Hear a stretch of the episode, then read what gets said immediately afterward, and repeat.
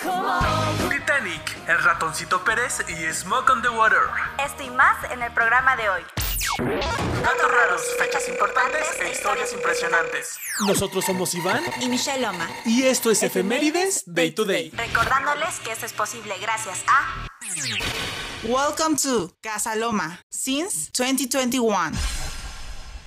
Amigos, muy buenas tardes. Para esas personas que se han preguntado por qué no hemos subido contenido a TikTok, fue porque se me cayó mi celular al agua. Y pues aquí es donde editaba los, las capsulitas. Ah, es que estaba lo intenté editar en Premiere, pero la exportación eh, se tarda muchísimo y simplemente es inviable. Entonces, eh, una disculpa por no estar. Bueno, no voy a subir esta semana. Esperemos que ya para el día lunes. Y en verdad, en verdad lo espero. Que ya se normalice todo. Pero pues bueno, una disculpa. Entonces vamos a empezar. Para que me pueda comprar tu celular. Pues bueno, compartan este podcast. y bueno, veamos qué pasa. Entonces, eso es lo que tienes que saber del día 14 de abril.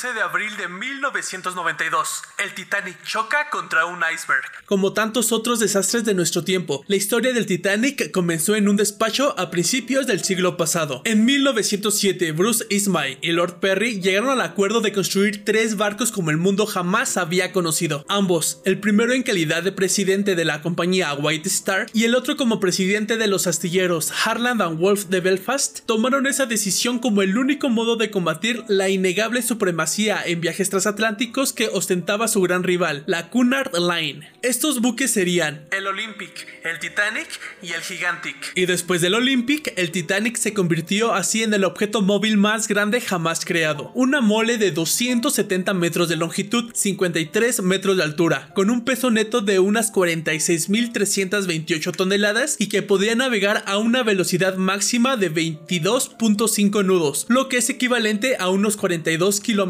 por hora, gracias a sus 55.000 caballos de fuerza motora desplazando más de 50.000 toneladas de agua a su paso. El Titanic era todo lujos. Se llegó a decir que en sus alfombras uno podía hundirse hasta las rodillas, exagerada comparación que no obstante ofrece pistas para imaginar hasta qué punto los constructores se esmeraron en cada uno de los detalles de su interior. Allí dentro, los ricos podrían sentirse aún más ricos y los pobres un poco menos pobres. A todo ello se sumaba una publicidad que ensalzaba la seguridad del Titanic, presentado como Insumergible. El ingeniero que lo diseñó, Thomas Andrew, consciente que la empresa desafiaba lo desmesurado, aplicó extraordinarios avances en materia de seguridad. El 10 de abril de 1912, tras meses y meses de publicidad y rumores, el Titanic zarpó desde Southampton en su viaje inaugural con destino a Nueva York. Ismay y Andrew iban a bordo para supervisarlo todo y que las cosas salieran lo mejor posible. El capitán era Edward Smith, un experimentado marino de White Star que ya había pilotado el Olympic, hermano gemelo del Titanic y que llevaba un año haciendo la misma ruta. El Titanic cruzó el Canal de la Mancha hasta su primera escala, Cherburgo, en Normandía. Posteriormente viajó al puerto de Queenstown, hoy Cork, en Irlanda, para recoger a los últimos pasajeros antes de adentrarse al océano. A bordo viajaban más de 2.400 personas, por lo que muy pronto las cubiertas se convirtieron en un auténtico hervidero de gente, deseosa de conocer las maravillas del barco en el que viajaban y que no paraban de loar lo que veían y el personal que estaba a su servicio. El fatídico 14 de abril no fue distinto a los días anteriores. El capitán Smith ordenó un cambio de rumbo para evitar las zonas por donde ya se sabía que los icebergs navegaban a la deriva. Al atardecer la temperatura bajó bruscamente, pero el Titanic seguía navegando sobre un mar apacible. A eso de las 10 de la noche, después de cenar acompañado de sus ilustres pasajeros, el capitán se retiró a su camarote y el barco quedó al mando del primer oficial William Murdoch,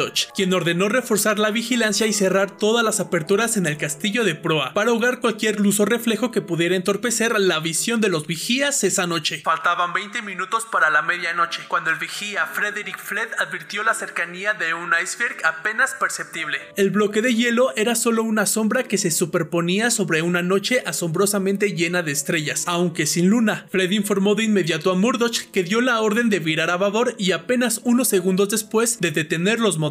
De esta forma se logró evitar la colisión y el hielo y el acero tan solo se rozaron por el costado de estribor. Pero las consecuencias de ese ligero contacto serían fatales. El 14 de abril de 1992 fue cuando el Titanic chocó y el 15 de abril fue cuando se hundió, entonces vamos a seguir esta historia el día de mañana.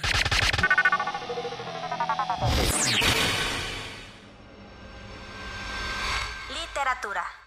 14 de abril de 1915 muere Luis Coloma. Conocido como el Padre Coloma, fue un escritor, periodista y jesuita español. Luis Coloma escribió crítica costumbrista, biografías y escritos de carácter histórico, pero sobre todo se le conoce por ser el autor del cuento infantil El ratoncito Pérez, un antiguo relato de tradición oral que plasmó en forma de cuento en 1894. En ella dota a este entrañable personaje de una historia e identidad única. En realidad, el ratoncito Pérez fue un encargo de la reina regente María Cristina, que quería regalar un bonito cuento a su hijo, el futuro rey Alfonso XIII, con motivo de la caída de su primer diente. La historia habla del maravilloso viaje que el pequeño rey Bobby, apodo cariñoso por el que la regente llamaba a su hijo en la intimidad, inicia de la mano del ratoncito Pérez para conocer cómo vivían los pequeños súbditos, algunos de ellos muy pobres. Durante su periplo, Bobby aprenderá valores tan importantes para un rey como la valentía, el cuidado de sus súbditos y la generosidad.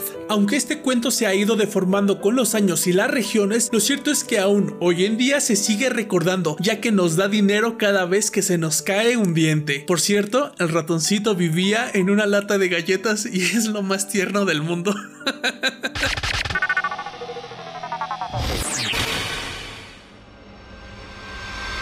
Música. 14 de abril de 1945 nace Richie Blackmore. En Winston Supermare en Reino Unido. Fue un guitarrista de hard rock y de 1968 a 1975 formó parte de Deep Purple. En este mismo año ingresa a Raybon hasta 1984, año en el que volvió a Deep Purple. Desde 1997 lidera su propia formación Black Smooth Night y él es uno de los responsables de esta joya, Smoke on the Water.